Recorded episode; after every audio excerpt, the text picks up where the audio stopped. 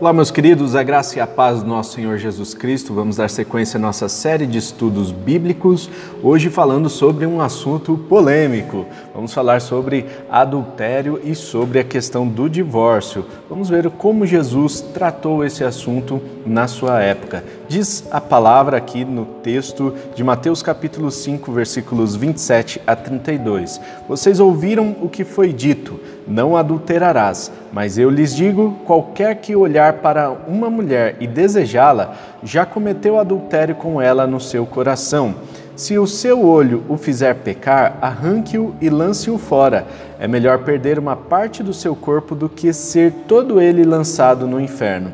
E se a sua mão direita o fizer pecar, corte-a e lance-a fora. É melhor perder uma parte do seu corpo do que ir todo ele para o inferno.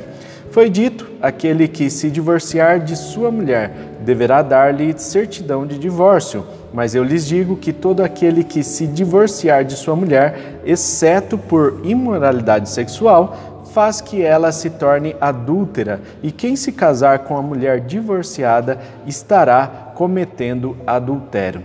Nossa intenção com esse vídeo não é trazer aqui um compêndio né, sobre a questão do adultério, sobre a questão do divórcio. Afinal, existem outros textos da palavra do Senhor que abordam esse tema. Inclusive, o próprio Evangelho de Mateus, lá no capítulo 19, ele vai falar mais ah, profundamente sobre esse assunto. No entanto, nós temos aqui esse assunto colocado de forma bem superficial, bem genérica, na questão, lá no, no Sermão do Monte, porque Jesus queria trazer ensinos práticos. Esse sermão, esse sermão do Monte é um sermão que Jesus pregou para os seus discípulos para que eles inserissem o Evangelho no, nas tarefas do dia a dia. Então é importante que a gente entenda o contexto de, desta pregação e é importante que a gente entenda também o, o ensino que Jesus quis trazer aqui para os seus discípulos. No caso desse mandamento, não adulterarás, nós vemos que Jesus tornou esse, eh, a interpretação desse mandamento muito mais rígida do que o original. O adultério era o, o ato é, de o ato sexual é, cometido aí pelo homem e pela mulher fora do casamento. Né? Então, o conceito de adultério é basicamente esse. No entanto, nós vemos Jesus trazendo uma interpretação muito mais profunda disso. Nós vemos que Jesus fala que aquele que desejar no coração, não apenas o homem, mas também a mulher que desejar outro homem no seu coração já cometeu adultério com essa outra pessoa. Ou seja, o adultério, antes dele ser praticado, ele é concebido no coração. E Jesus quis trazer esse, essa profundidade para os seus discípulos, para que é, seja arrancado no momento certo, para que o, o pecado não seja concebido no coração, para que antes dele se tornar algo que é praticado, que ele seja arrancado do coração ou seja, do nosso, da nossa mente, do nosso, dos nossos pensamentos. Ah, ninguém acorda de manhã, né, a não ser a pessoa que, que está fora de si, né, mas acorda de manhã e fala assim: hoje eu vou adulterar. Né? É, na verdade, ele vai dando brechas para que aquele pensamento entre no coração até o momento em que a pessoa chega a esse ponto né, de ah, praticar o adultério. Não é um ato assim repentino, mas é algo processual. E Jesus quis trazer esse ensinamento para os seus discípulos. Antes de chegar ao ato, então arranque esse pecado do coração, não permita que isso fique remoendo dentro de você, nenhum tipo de pensamento dessa é, desse tipo precisa ocupar a nossa mente e o nosso coração e é preciso arrancar, né, como um, um ato de mutilação. A comparação que Jesus faz é do olho direito, né? Se teu olho direito te faz pecar, é melhor arrancar esse olho porque é melhor você entrar no céu caolho do que é, ir para o inferno o seu corpo todinho, né? Ou seja, os atos que a gente praticar aqui na terra vão ser julgados por nosso Deus. Então nós precisamos ter essa consciência de que o pecado ele precisa ser arrancado no momento certo do nosso coração para que a gente não chegue a cometê-lo. E Jesus quis também diferenciar o ato da, do fato de pensar, né? Então existe aí uma diferença muito grande entre você pensar algo e você cometer o ato. Entretanto, né, o que é, o Jesus traz aqui é que espiritualmente falando, essas, esses, essas diferenças elas são é, é, praticamente ali é, é, tiradas. Né? Então, as, é, o ato de pensar é muito semelhante ao ato de cometer o adultério. Ou seja, se nós recebemos esse pecado no coração, é, nós já maquinamos ele no nosso coração, nós já pecamos. Então a gente precisa se arrepender disso e a gente precisa passar pelo processo de restauração, uma limpeza que deve acontecer dentro dos nossos corações. Assim também como a mão direita. Se a mão direita faz pecar, é melhor arrancá-la. Né? E por isso Jesus estava é, dizendo assim: é importante ter uma atitude radical em relação ao pecado, principalmente o pecado de adultério, principalmente os pecados de linhagem sexual. Né? Então é importante ter uma atitude radical em relação a isso. Arranca de uma vez por todas, nem pensa isso, né? nem deixa que esse pensamento entre no coração, né? para que é, esse pecado tome forma de, a, a, de tome forma, né, acaba, acabe sendo executado, tá? E a questão do divórcio, é, lá em Deuteronômio capítulo 24, diz que Moisés permitiu a certidão de divórcio. E qual é o contexto da certidão de divórcio? Naquela época, os homens poderiam ter, principalmente no Antigo Testamento, né, nós vemos isso acontecendo é, muito corriqueiramente, os homens poderiam ter mais de um casamento.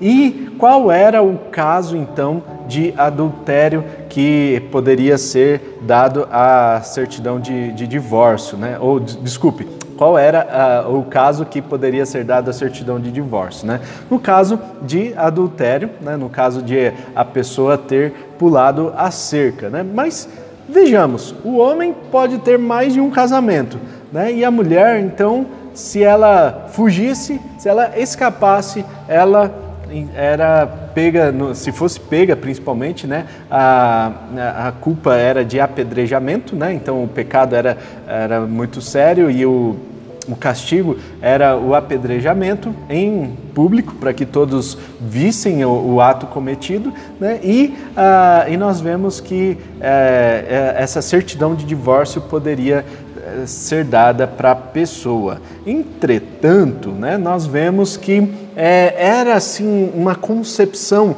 um pouco machista, vamos dizer assim, né, porque o homem poderia ter outros casamentos, a mulher já não, né? A mulher era quase que uma mercadoria ali do homem, né? E nós vemos é, que ah, Jesus ele permite, né, ele fala que, que esse, essa certidão de divórcio ela foi permitida por causa do, da dureza de coração. Não fala isso nesse texto né, de Mateus capítulo 5, mas lá em Mateus capítulo 19, Jesus vai falar que por causa da dureza de coração foi permitida a certidão de divórcio. Nesse texto aqui, Jesus traz uma, uma ressalva, né? Uma ressalva assim: a certidão de divórcio só pode ser dada no caso de imoralidade sexual, ou seja, no caso de adultério, no caso de é, a pessoa abandonar o casamento. Né? Então, isso é muito sério, né? Porque Jesus diz que, lá em Mateus 19, ele diz que não foi assim desde o começo. Ah, o plano de Deus não é que seja dado o divórcio. O plano de Deus é a restauração da família. O plano de Deus é que o homem se arrependa. O plano de Deus é que a mulher se arrependa quando comete algum tipo de pecado e que a família seja toda restaurada. Entretanto, por causa da dureza de coração do homem, por causa da dureza de coração da mulher, por causa desse coração pecaminoso do homem, orgulhoso, né, tanto do homem quanto da mulher, isso faz com que o divórcio seja dado. E infelizmente o que temos visto é que o divórcio é uma solução para muitas pessoas Infelizmente, porque não foi assim desde o começo. A vontade de Deus é que o homem seja sempre restaurado. Quando Adão peca, é, junto com Eva, nós vemos que é, há um, um plano redentivo, um plano de restauração do homem. Esse é o projeto de Deus. Não é que o homem não possa pecar, mas ele pode pecar, mas que haja a restauração, que haja mudança de comportamento, que haja arrependimento e fruto de arrependimento. Entretanto, é, por causa da imoralidade sexual, há essa cláusula de excetuação, né, de é, isenção né, da pessoa poder então emitir a certidão de divórcio caso a pessoa pule a cerca, né, num português muito claro. Né? Então, é, Jesus ele traz essa interpretação muito rígida para as pessoas daquela época e ainda estava numa transição a questão da poligamia para a monogamia. Né? Então, ainda naquela época havia algumas pessoas que eram poligâmicas né? e a partir do, da vivência com Cristo e, e a vivência é, com o, o, a própria palavra de Deus, nós vemos que os casamentos foram se tornando monogâmicos, assim como a relação nossa com Deus. E isso é interessante porque desde o princípio Deus coloca a, a, nossa relação com Ele como se fosse um casamento. E Ele coloca também uma observação. Caso a gente é, adultere, né? caso a gente pule a cerca no nosso relacionamento com Deus, vá adorar outros deuses, né? É, isso é, necessita de arrependimento e de restauração. É isso que Deus está querendo que aconteça nos casamentos, né? para que a, a, a, família seja restaurada, para que a família toda possa viver de forma unida. E aí tem muita gente que fala assim: ah, mas. É, ah, então o meu marido ou a minha esposa pulou a cerca, ele adulterou, então eu estou liberado para dar o divórcio.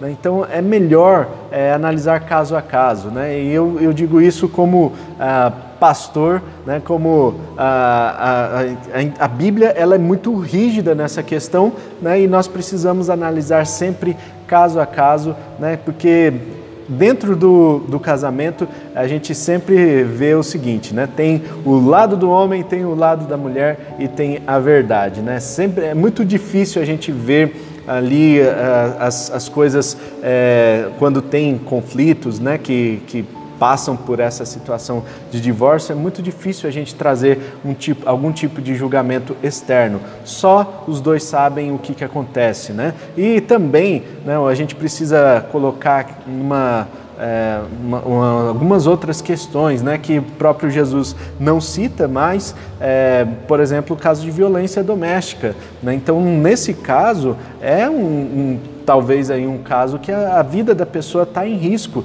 Né? Então, a gente também precisa repensar aí a questão da, da certidão de divórcio né, que foi liberada Claro que por causa da dureza do coração do homem, não foi assim desde o princípio. Deus criou o homem para ser feliz junto com a esposa da sua mulher, né? E Deus criou a mulher para ser feliz junto com o seu marido. Esta é a vontade de Deus. Infelizmente, é, o homem e o pecado fez com que essa vontade fosse corrompida e nós precisamos nos arrepender e nós precisamos restaurar. Nós temos essa oportunidade de viver casamentos extraordinários e isso eu quero dizer para você que está assistindo que é possível sim viver um casamento extraordinário, desde que se pague um preço, né? desde que você busque ao Senhor, busque sabedoria, busque aconselhamento, busque aprender sobre esse assunto e eu tenho certeza que você será muito feliz no seu casamento. Eu testifico isso